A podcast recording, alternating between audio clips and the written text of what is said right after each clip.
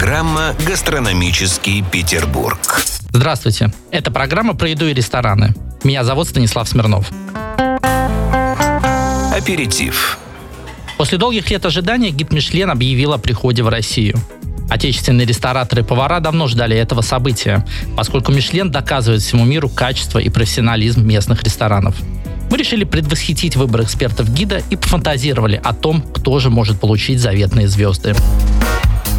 Столик на двоих, пожалуйста.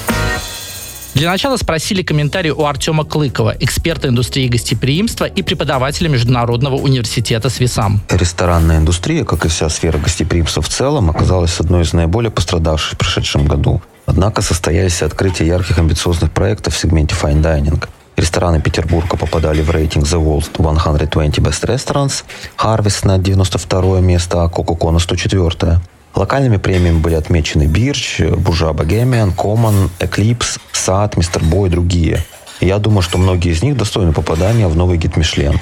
На мой взгляд, как профессионала, недооценены fine dining рестораны в люксовых отелях. Percorso, Sintoho, Four Seasons, Megumi в Лотте, Bellevue Brasserie в Кемпински. У них успешная локация, видовые характеристики, интерьеры, именитый бренд-шеф и есть большой потенциал, чтобы стать не просто сервисом для проживающих гостей, но и точками притяжения для местной искушенной публики. Вы бронировали? Одним из открытий 2020 года и претендентом на звезду, или даже несколько, стал ресторан «Эклипс» в Репино. Проект получился особенным во всех смыслах этого слова. Ресторан, свободный от суеты и стереотипов на берегу Финского залива. Здесь нет а подают исключительно сеты, которые шеф-повар Сергей Фокин обновляет 4 раза в год. И это уникальная концепция для нашей страны. В Eclipse придумывают необычные сочетания и используют локальные продукты. А еще здесь очень любят ферментацию и заготовки. Повара порой сами ходят в лес за грибами и ягодами. Из необычных открытий первого года была икра улитки из Новороссийска, ламинария из Мурманска, дикий орешник, желуди, ягоды калины, рябины, боярышника и березовые листья. А еще здесь сами пекут хлеб с капустой, тыквенной, гречишной и с лесным ягелем. Гастрономический Петербург.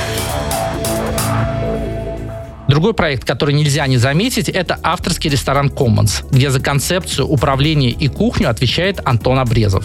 Заявив о себе в ярких петербургских проектах и попутешествовав по миру, он открыл ресторан, где соединил свои знания и опыт.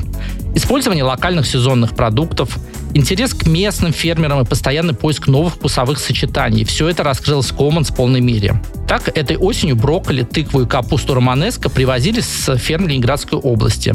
Масло и деревенскую сметану с гачинской фермы. А летом ресторан начал сотрудничество с собирателями из леса. У них закупали дикоросы, ягоды и грибы. Сезонно в Commons придумывают сеты. На Новый год было 9 курсов и 9 праздничных историй. От еловой ветки самью с бушами до сорбета с фейхуа, который приносят с бумажкой. На ней надо написать желание, сжечь и выпить шампанским. Тогда оно точно сбудется. Дежестив. О ком еще стоит вспомнить? Определенно Кококо, теперь известный с приставкой Кутюр и авторском ресторане Артема Гребенщикова Бобо. Но о них в следующей программе. С вами был Станислав Смирнов. Приятного аппетита. Это была программа «Гастрономический Петербург».